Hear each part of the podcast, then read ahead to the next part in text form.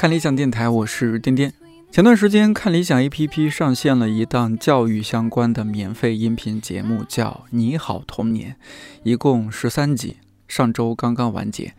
节目当中，主讲人周轶君邀请了李玫瑾教授、北京折叠作者郝景芳，还有道长等几位老朋友，以及另外几位一线教育工作者，有小学语文老师，有中小学校长。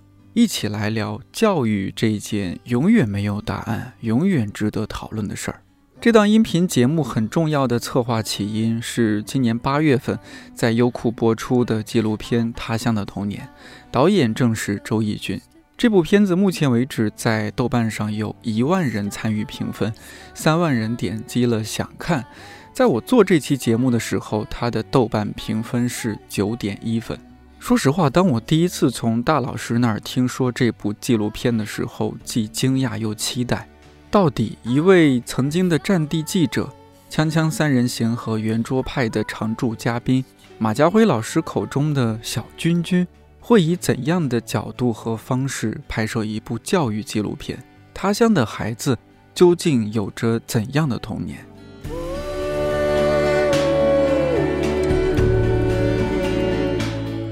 作为某种程度上的延伸，《你好童年》探讨了他乡的童年当中一些片段和场景。根据观众和听众的反馈，易军老师也分享了更多节目拍摄和制作上的细节，以及自己身处其中的思考。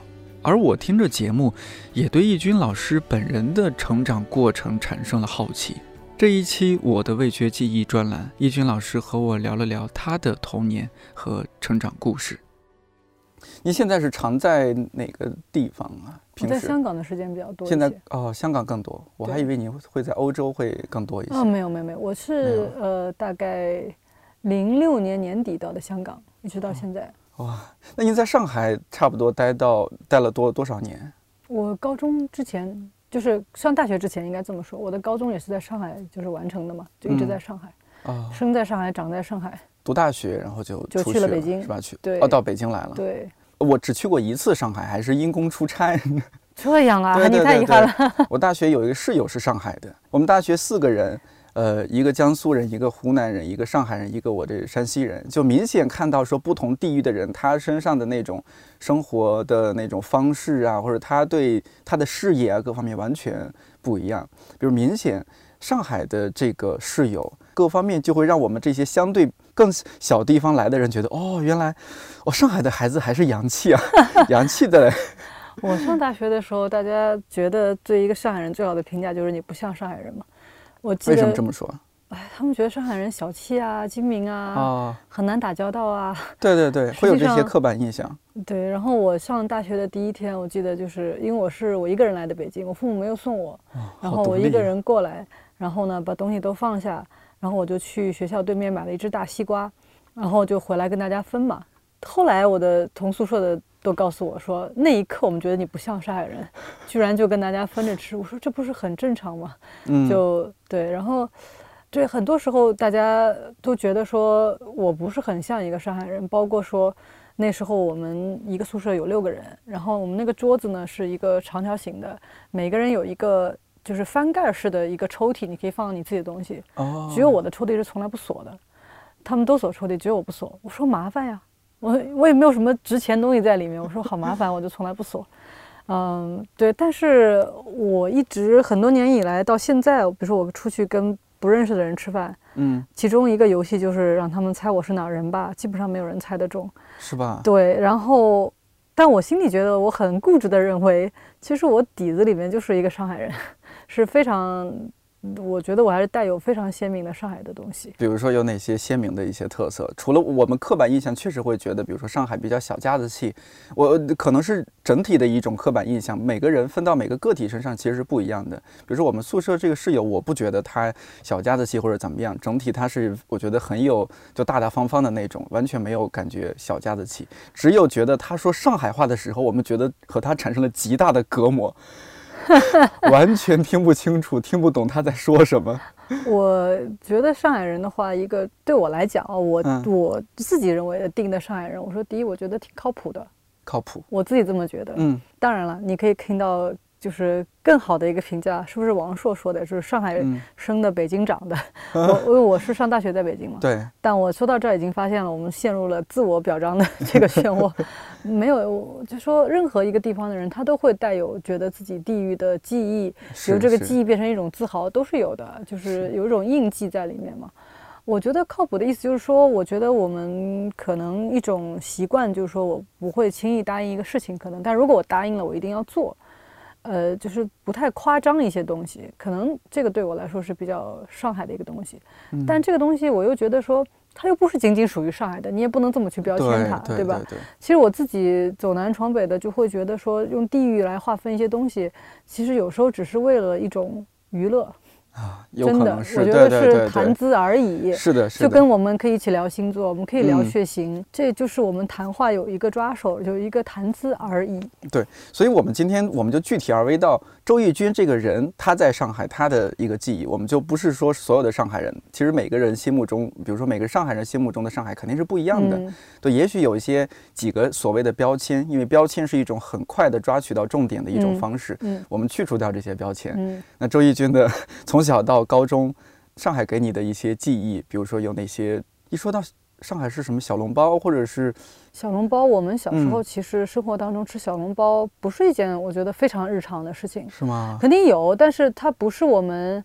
就像你们山西人喝醋那么 那么日日常、那么密集的事情，嗯因为其实小笼包起源地在南翔嘛，嗯还不完全是在上海市。南翔，对对对，南翔小笼包嘛，它是在江苏的，就是上海往外面，就是嘉定，嘉定其实现在也划归到上海这一片儿了吧？哦，但实际上它不，就像松江也不，过去我们上海人的印象当中也会觉得说，可能不是完全是上海，就好像那时候韩寒刚出来说上海人，大家就说不是松江人嘛嗯，当然这是一个很狭隘的地域的概对，因为。他老在作品里面说松江，对对对，就是一嗯个狭隘的地域偏见。但是，呃，我就想说，我其实我小时候有，你要说味觉的话，我有一嗯个特别印象深刻的东西是冷面。冷面，对，它哎，不是和东北的烤冷面不一样，不不是你们的这个，也不是朝鲜冷面，啊，也不是，也不是。我们小时候有一种冷面呢，它首先是那个面条是那种蛋黄应该是碱冷碱面面。哎，不是碱面不是碱水，是嗯香港的那种面，是碱水面，能解哦酒的，不是上海就是那种，就蛋黄面，就是黄黄的，是因为里面添添加了鸡蛋，对对，哦就是鸡蛋面，对对，鸡蛋面吧，哎这样鸡蛋面这样说，煮熟了以后你要过凉水嘛，对吧？嗯拿水冲的哦，嗯，那么然后呢，就是拌起来以后，它是最重要的是有花生酱，就是芝麻酱，这个加的很多。然后呢，上面有火腿丝，有这个青瓜丝，就我们我们叫黄瓜嘛，就是哦黄瓜丝。黄瓜丝，还有什么？是不是有胡萝卜什么的？就是这些东西拌起来的。呃，现在你回到上海就很难找到这种这种凉面，有其他，因为现在的凉面就就很混血了，动不动延延吉冷面对对对什么什么，我很难找到一碗正宗的上海上海冷面。小时候那个早餐店的样子是卖冷面的，就是夏天卖冷面的啊，然后常年是卖那个吃饭，就是吃饭团，啊，我知道那个就会有两个个两个阿姨坐在一个非常非常高、非常非常深的桶子上面，那个里面是蒸好的那个饭嘛。嗯，然后他们，我一我记忆当中都是好像像坐在一个梯子上一样，可能那时候小你就觉得很什么都很高大，高也有可能是这个印象。然后呢，那么你进去买的时候，你就看他们那个手是不停的、不停的、不停的在那儿揉那个，谁要就揉一个团子，然后把炸过的那个油条放在里面嘛，这样就是一个哦粢饭团。哦，你没见过这个东西对我没见过啊，这个是这个是粢饭团。然后更有意思的是，它这个结账的方式，它不是在一个柜台上，它嗯是他收了钱以后嘛，它顶上呢是有一排不同方向的铁丝，有一个夹子夹在上面，嗯，把那个钱夹了以后呢，一扔过去，这个钱就自己滑到了收银员那块去，哦，这样子的好有趣啊，对，你就不用在里面跑来跑去嘛。对的对的，呃，上海那个时候好多国营商店，就不光吃早饭的，包括其他的，你买东西、买布的什么什么的，都是上面有一个密集的像公交电车网一样，然后在哪个柜台上，你不用嗯跑来跑去，就把钱和发票、收据一夹，往那里一扔，就到了收银员那里。哦，这个真是从来没见过，对，划来划去很有意思。第一次听说，我是现在你肯定是找不到了，可能我估计嗯一家也找不到了。现在都用微信支付，哪里有这种？？对对对嗯但是，呃，我记得是我可能小时候，我都读大学了，在北京上大学了，回去的时候，可能有一两家店你还能看到这样的景象，那现在应该是彻彻底消亡了。那就万一你是没有零钱的怎么办？没有零钱？对，比如说你的早饭是三块钱的，然后你没有零钱，你只有十块钱的整张人民币，那你把十块钱的人民币给他扔过去，那可以再再给你丢过来啊，这是通的呀，哦，他会这样，这是双向通的，找钱啊？对对对，哇，这个 你还有照片吗？我觉得很可惜啊，我那时候没有这个意识。对，前两天我也在想这个事情，当时有没有人拍过这个？就应该是消失了。这我第一次听说，可能我有点孤陋寡闻了。也也许有些有些地方也是这样子的，不只是上海。但这个或许就很上海的一种方式，就我们怎么样提高效率。啊，那么早就开始注重。提高效率，所有的细节里面琢磨我们该怎么提高效率。那比如说我们现在说这些大城市，尤其北上广啊，节奏快啊，这上海的节奏快是不是从你小时候就已经开始体现了？我作为一个上海人，我到香港才知道什么叫节奏快。那时候刚刚到香港，我会觉得这个电梯就不是那个关起门的，就是那个台阶式的电梯，我都觉得比北京、上海要快快快半步。对对，都会快。说到上海的话，您是每天早餐都会在外面吃？对，但其实在我小的时候，呃，已经有了很多外来的元素，比如说门口会有那种煎饼果子，那是天津的嘛，对不对？这个会有了。对，而且但卖的那个人可能是江苏来的，就完全是叫全国化。对对对，不要全球化，就叫全国化。全国化。而且呢，我不太一样，就是我们家所有的人喜欢早上吃泡饭嘛，上海人不是吃泡饭，汤泡饭，特别简单，就是隔夜的那个剩菜，对对对，放点水，放上这个米饭就一煮。但我从小不爱吃泡饭，我就爱吃面食。哦，你爱吃面食？我特别奇怪，我从小就是我们家唯一的一个每天早上要吃面食的。啊，哎呦，那你应该在 生在山西或者陕西，那真是面食上一定满足你。然后呢，我们小时候吃包子，对吧？我就喜欢吃包子这些东西。然后呢，最搞笑的是，我们在上海一直不管它叫包子，叫肉馒头和菜馒头，就是里面是肉馅儿。那用上海话是怎么说？呃，肉馒头、菜馒头。然后怎么都对，然后是没有芯儿的那种实的那个馒头，叫蛋馒头。那我后来我去到北京的时候，嗯，刚去到北京去食堂，我说要肉馒头，嗯，他们说你是要的包子还是馒头？因为在北方，包子就是里面有馅儿的，馒头是里面没有馅儿，就我们说的蛋馒头，嗯，就是会有。你当时无法理解的。无法理解，嗯，无法理解。对这个东西就一个一个要适应很久。也不是很久，就你当然你马上就明白了 他们在说什么，但是会觉得哦，原来我们一直理直气壮的说馒头的东西其实叫包子。那你就是来北京读书之前从来没有几乎没有出过上海吗？旅行有，旅行有，就是比如说初中毕业的时候跟我妈妈去过杭州啊什么周边的这些远的地方就几乎没有去过。我那时候第一次来北方，第一次来北京。哦，就是读大学是第一次到北方啊？对。啊，因为我看你，我觉得你的，你想你后来做战地记者嘛，那我想你应该从小就是一个有一个不羁的灵魂，从小就是不服管教，然后到处去跑。怎么跑？小时候没有钱怎么跑？还有上总要上课吧？没有没有，小时候没有跑那么多。我唯一的一次所谓这个不羁的是我们在上海看完一个电影，就我们那时候其实你说上海接触外面的东西确实比较早。对啊，我们在中学的时候就会有看那种。就是美国电影啊什么的，然后写影评。所以呢，我们小时候有一次去看到那个黄浦江边那个电影院去看电影，然后回来的时候就跟同学一起说：“我们走回家吧。”嗯。结果走嘛，你一路玩一路吃什么的，就会走很久。回到家的时候，就是父母都已经站在门口都疯了，就已经报警了。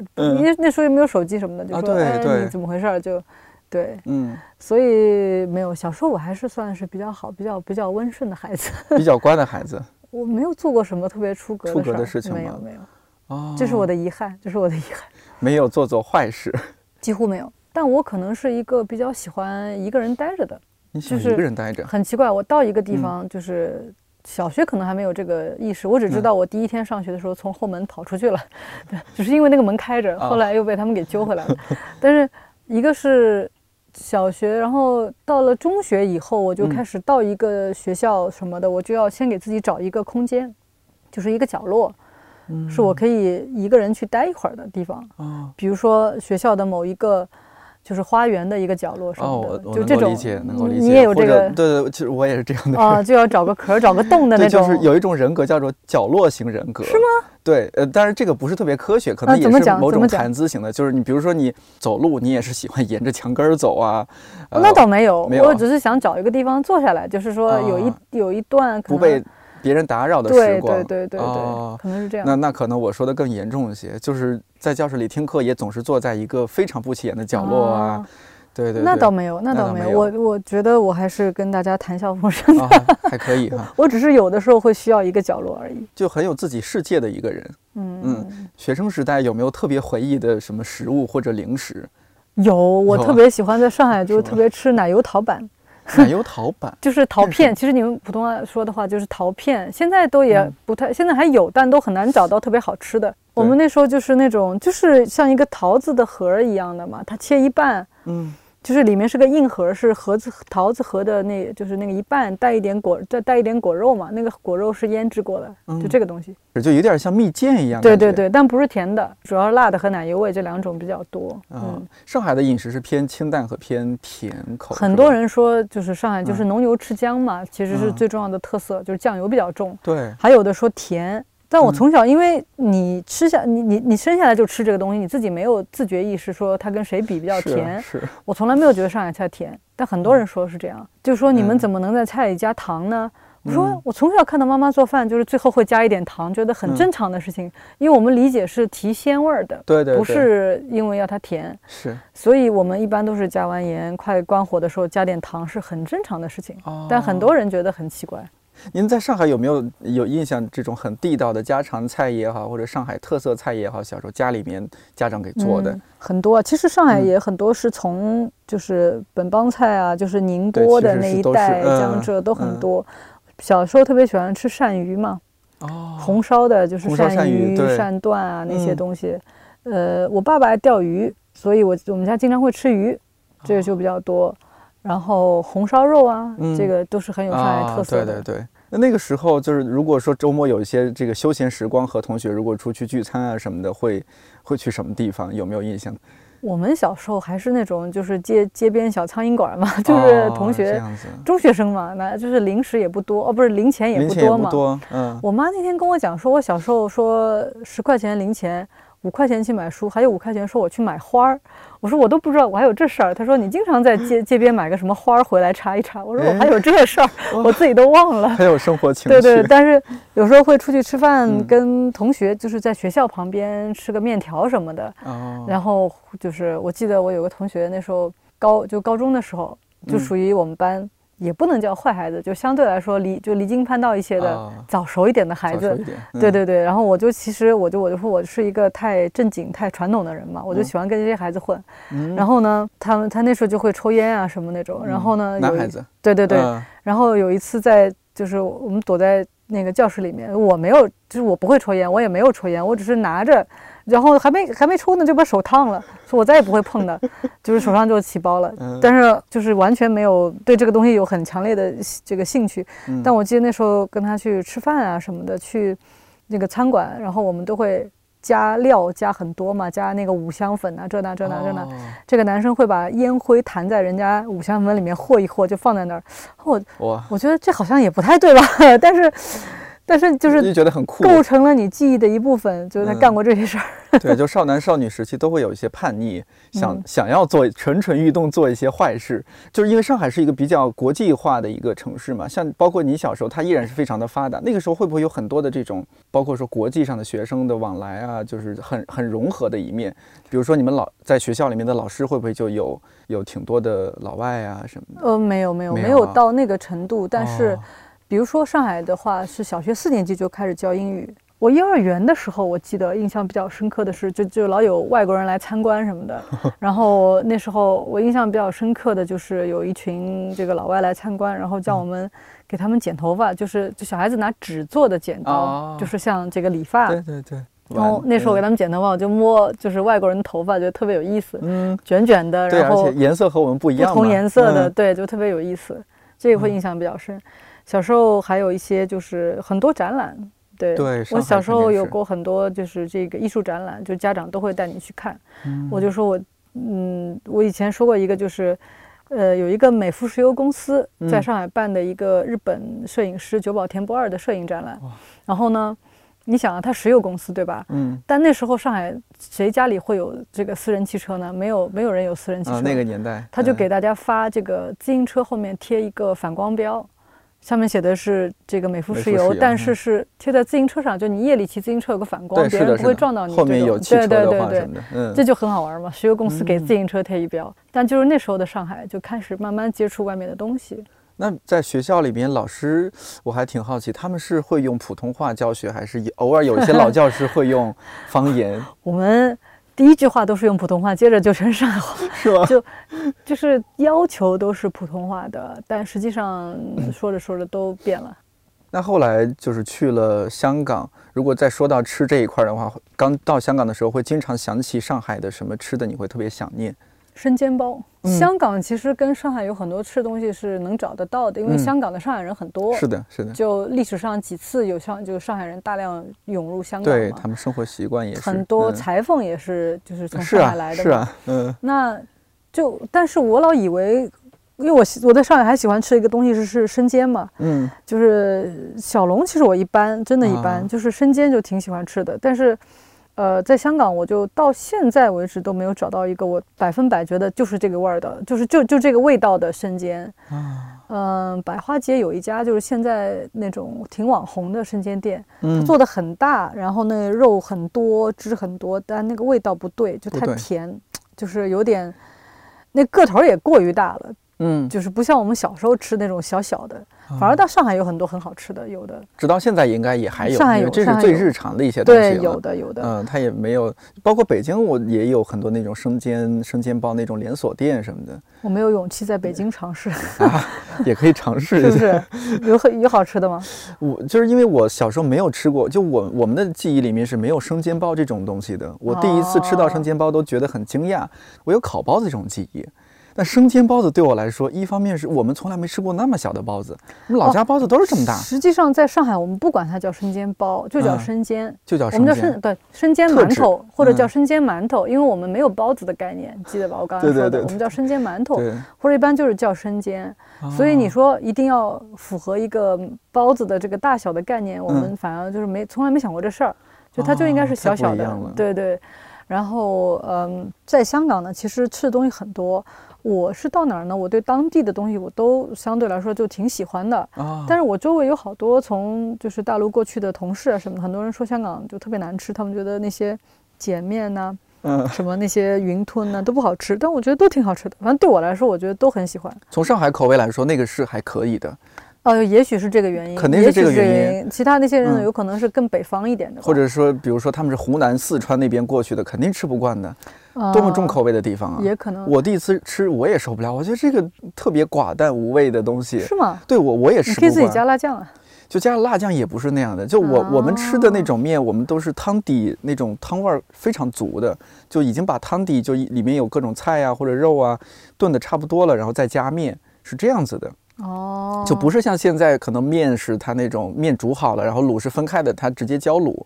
我觉得，反正我作为一个上海人的口味的话，我就觉得就是比较一种比较宽容的口味，好像哪儿都我就觉得都挺好 都吃的。可以吃，这个香港，呃，香港那个面，他们说是碱面嘛，就比嗯较解酒的。对对对然后包括它那个云，但它云吞和面放在一起，云吞面、这个东西，这个我吃过这个这个我吃过对我来说是新的，因为在哦上海你要么是馄饨嘛，我们我们分分开的，我们分大馄饨、小馄饨，对，这是另外一件我在哎北方没见过的事情。这是分的呀。对我们有，你们应该是只有北方只有我们所谓的小馄饨，就是是小小的对对对，这个馄饨。嗯我们的馄饨有大馄饨，就是你知道那个皮是有点梯形的、长方形的那种，然后包起来像个元宝一样，菜肉大馄饨，哎。那很爽的。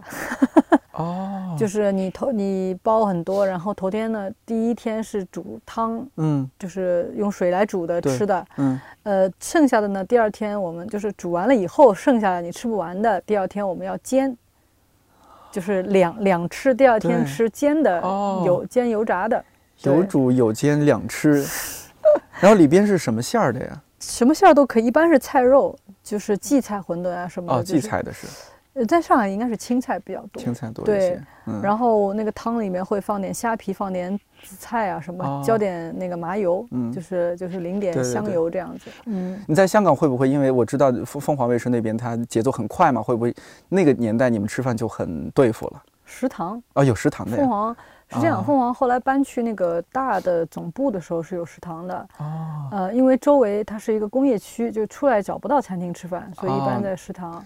那有食堂还好。对，然后呢，原来没有搬过去，在红磡的时候，大家都是这个出来吃饭的。嗯，呃，香港是这样子的，一般你会看到中午固定的时间点，就跟这儿一样，就是就是写字楼的那些都会出来嘛。嗯，然后呢，还有一个比较有特色的事情是上夜班的时候，那时候我也上过通宵大夜班。对对对，夜里你半夜出来找吃的也很多。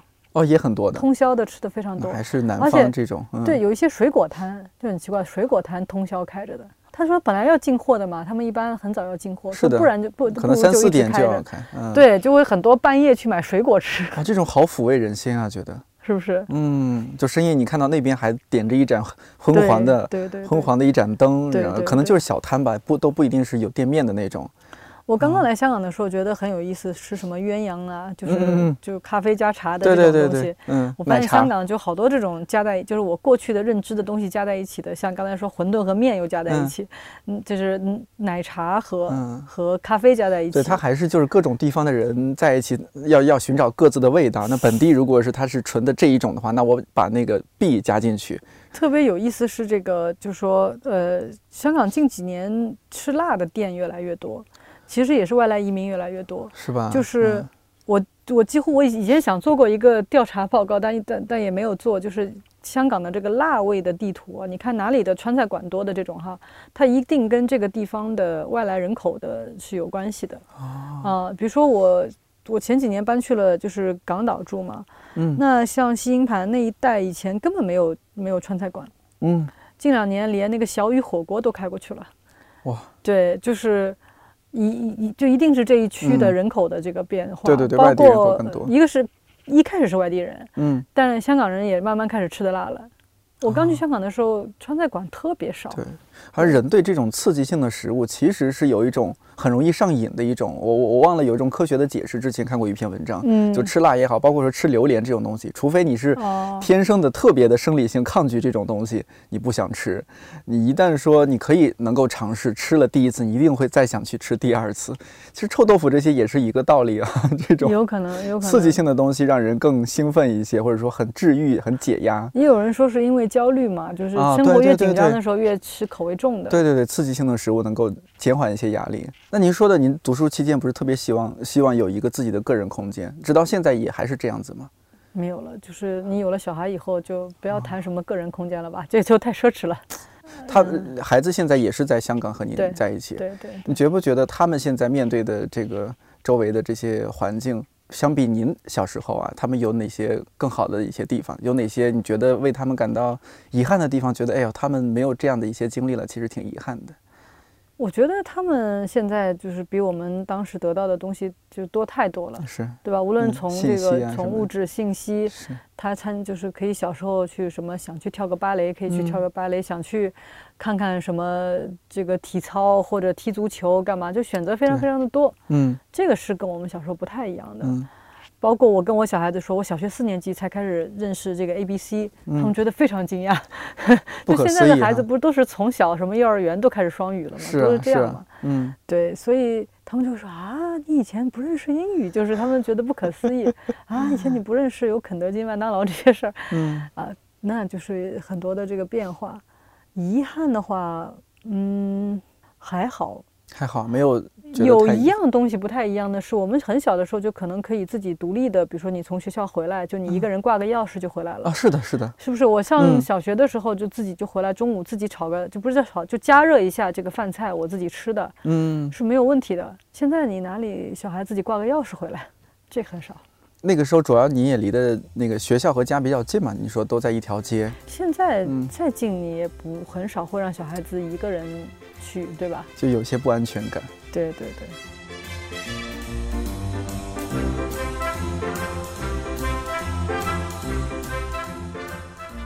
其实我还挺好奇的，就是。对，第一次知道您在就做的那个纪录片，我还有点惊讶，觉得哎，易勋老师怎么会做这样一个纪录片？然后我还瞎想，我说哎，这个媒体人有了孩子之后都开始做孩子相关的事儿，因为我想到，比如说凯叔也做凯叔讲故事，我就说哦，这个可能他到了一定年龄有了孩子，都会说哎呀，自己小孩要要怎么样教育他，开始思考这些事情，那干脆自己创个业，然后关注这个领域。就是他一时兴起的，还是说他之后会作作为你很关注的一个很重要的一个项目，继续去把它做得更好？我进入到这个领域，其实当然是很偶很偶然的，但是，呃，现在呢，有可能这件就说我们是不是要接着拍第二季啊，等等，这也在讨论当中，没有什么定论，也想看看大家的反应嘛。但是教育这个事情，有我之前有个记者问我说，你是不是会之后就不再关注这个领域了？嗯，我说我只要每天看见我的孩子，就不能不想教育这件事儿吧。是，而且我你会发现这个里面你所做出的努力，它的收效其实挺直接的。嗯嗯。呃，但是我不得不说，我不是个教育专家。呃，现在有一些就是这个邀约嘛，参加一些教育的活动啊什么的。我觉得我一开始也，就是确实也有些也答应了，但是后来我想说，大家可能对我有些误会，我真的不是个教育专家。嗯。呃，我只是一个妈妈，然后天然的教育者而已，在学习过程当中的一个教育者而已。嗯嗯。那么接下来，我相信我关注领域就应该不只是教育。肯定想拍其他东西也都会有，嗯，那但是教育这个领域，因为我就说是我每天会面对的，对的，这么一个事情，嗯，所以你是不得不持续关注它的。那您因为常年是走南闯北的，包括您做战地记者，包括这些年到处去跑，您觉得哪个地方让您就是上海是不是您说到故乡，它就是您的第一归属地？其实我也问过我自己，比如说你现在让我选一个城市或者一个地方，嗯，就是永远当做我的。安安顿的地方还没有，我不觉得什么地方特别让我有安顿的这种感觉。嗯，当然上海是肯定，就是说，因为你童年的记忆嘛，然后你青少年成长的这样一个地方，包括它决定了我的味觉，我爱吃什么东西，会各个地方执着的找生煎啊这种，所以呃，上海当然是非常重要的。那但是我也离开上海这么久了，虽然我现在我父母都也在上海。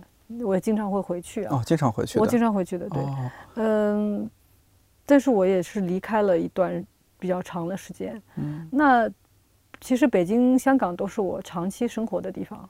我以前在北京上大学之后工作也是很，也是比较长的时间，香港就更不用说了。那么这些地方我都有，嗯，不同程度的觉得。它在我的生命当中留下了相当长的一段印记，嗯，而且我也这几个地方我也都很喜欢，出于不同的原因都很喜欢。但是我没有找到一个地方会让我觉得这辈子就在这儿了，我没有这个感觉。嗯，我为什么会想问这个问题？就是包括您这一代，包括就是更年轻的一些朋友，比如说读大学，他们就离开了自己的家乡，很有可能他们就待在了一个一线城市或者二线城市，然后在那边，比如说哎，这个结婚啊、生子啊，就从此就待在那儿了。将来不管是自己也好，包括他们的孩子也好，你说起来，到底是哪里人呢？好像将来大家只能说是哦，原籍哪里，就像现在说是哦，谁谁是什么籍华裔一样，美籍华裔、日籍华裔一样。我有时候我觉得将来的人都是这样的，都是这样。可能没有你，你还能找到一个土生土长的某一个地方人，然后从来不移动的。嗯，你我觉得那样的人，你反而是很难找的。这个人人挪活嘛，你当然是四处游离。嗯，你你四你四处游历，但是当然每一个人最后会为大为为自己找一个心安心安即是家的地方。对对，也可能是文艺青年的小矫情啊。就像我们的上海话正在消失的感觉。对 对对。我的中学，我的高中的学校就是校舍也找不到了，现在啊。对，就是那个地方，就铲掉了是吗？就换成了另外的，换了其他的地方。嗯。呃，怎么讲呢？我我我觉得，像如果上海话作为一种非常有活力的方言，如果真的要消失的话，我觉得是蛮这个会让我感到有些悲伤的。嗯，我的小孩实际上他们能够学习上海话的机会已经不多了。对，我他们我觉得他们将来能听，我觉得已经不错了。可能因为他们有机会听到人讲，可能听到我跟我妈妈讲啊，至多这样子。他们现在能听懂吗？比如说您和妈妈讲上海话，很少，但他们。就是密集的听几天会会理解迅速上升，他们会有一些个别的个别的词句也会说，比如说要命令我妈给他们开电视机之类的事情，我要看电视什么的，我要哭底子，这个会说哦，哭底子，开电视是哭底子，看电视这种词会说。什么什么叫外公带我去买糖啊之类的，这种会说，就是。就是什么生，就是求生欲，求生欲比较强的词汇，求生必备。对对对对，嗯，其他就，哦，那那实际上每一种方言里面，它都有一些特殊的表达的，就是你可能用其他的语言无法表达出来的东西。嗯，我一个同事说我平平时可能你听不出来我上海人，他说我着急的时候说普通话就会有上海音出来了。就很明显。哦，对对对，有时候我们办公室也会有这样的情况。前几天我们一个重庆同事，因为急着有一档节目要上线，但是可能还有一些物料是没准备好，他他和另外一个同事说话的时候，直接就 重庆话出来了。对，人在情急的时候，可能就出现了这个第一语言、第一方言什么的。您印象中有没有可以和我们聊一下的很地道的一些方言？现在想起来觉得很传神。呃，比如说上海话里面说玩嘛，不祥。玩是结束那个玩吗？不是不是，就是玩去玩去玩对。嗯，不祥就是白象。其实我没有调查过为什么叫白象啊，应该有人研究。白就是白色的白，嗯，木字旁那个大象的象，首相的相，首相的相就是宰相。白象哦，就是白过来，然后照相机的那个相。对对对对，白象。然后呢，有一种人叫做呃嗯呃不祥您，不祥您，就是这种人，就是我们讲游手好闲，就是他。就是玩主，playboy 或者也不叫 play，对玩，哎，你说的对，可能是玩主，哎，这个翻译，那玩主也不是那个玩儿，就是 玩是顽皮的玩嘛，对对，有点玩世不恭，玩世不恭嘛，对对对，像这种词儿有的。哦，还还有什么？我还蛮蛮想多学几句，我我觉得我学的都是些 骂人的话，有一些就是对啊传神，但是你很难用别的语言表达的形容词，其实贬义词居多。啊，比如说某一个人过塞，就是这个词都写不出来了，就说嗯，他很。就是跟人格格不入，有些东西就是可能是那种小气精明，然后又让你觉得非常的难相处。刮塞，就这个人老刮塞，老刮塞，嗯，老刮塞了，但说不清楚这是个什么感觉。嗯，啊，其实说起来，你知道香港有很多这个上海人嘛？嗯，但是他们的上海话跟我们会有年代的隔隔阂的。就是我们像我这边的上海人，我们叫钱啊，说钱叫钞票，钞票啊，钞票。香港的上海人。不管他就老一辈的吗？但老一辈会给小一辈讲嘛？就年轻的也会说，他们不叫钞票，叫董迪，铜钱。哦，董迪。对，就是你看，这就这个年代感一下子就出来了。对对对。哦，这个好有趣啊。嗯。那比如说生煎包，在上海话是生煎。桑吉。桑吉，哎，这个听起来有点像日语。是不 是？桑吉，三点了。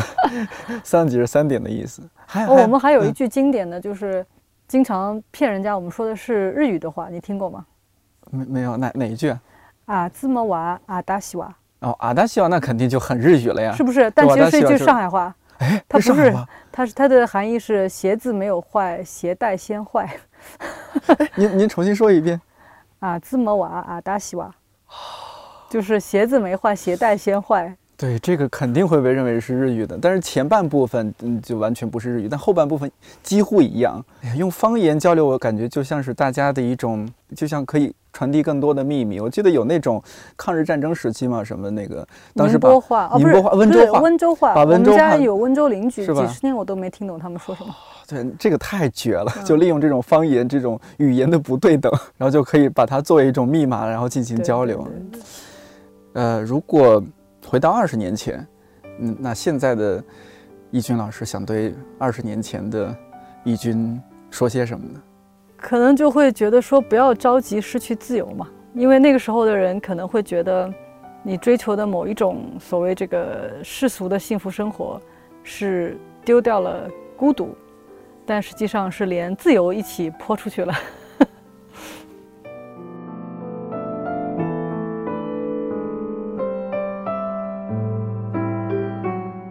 如果不是做这期节目，我真的完全没意识到易军老师是上海人，而易军老师所描述的上海也和我想象中的上海很不一样。不知道听我们电台的上海朋友多不多？易军老师在节目中聊到的肯定是上海食物还有生活方式的冰山一角。欢迎你在评论区留言，分享一下你的记忆和感受。特别巧的是，在这期节目制作期间，看理想 APP 上线了一档用沪语讲述的方言音频节目《上海往事》，主讲人是人称“宝爷”的作家小宝，聊那些关于上海的人和事。不懂上海话可以对照着文稿听，很有意思，也很长见识。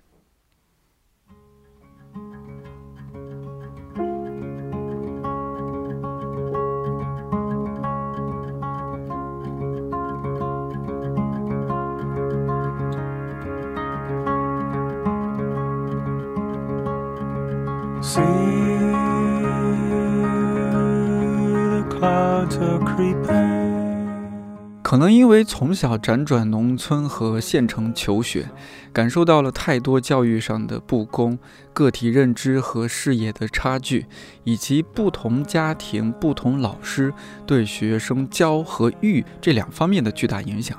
教育类的内容我一直都非常感兴趣。看易军老师导演的这部《他乡的童年》，虽然国外的很多做法咱们很难借鉴并实现。但起码直观地提供了一些不一样的角度和思路，给如何做教育这件事儿增加了更多可能性。当然，也可以同时听听《你好童年》这档音频节目里边提到的很多场景和故事，或许也会勾起你很多儿时记忆，以及对我们教育现状的一些反思。感谢你的收听，看理想电台，我是颠颠，祝你早安、午安、晚安，我们下期再见。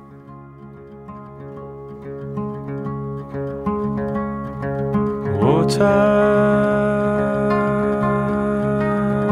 is so cold and heavy on my mind.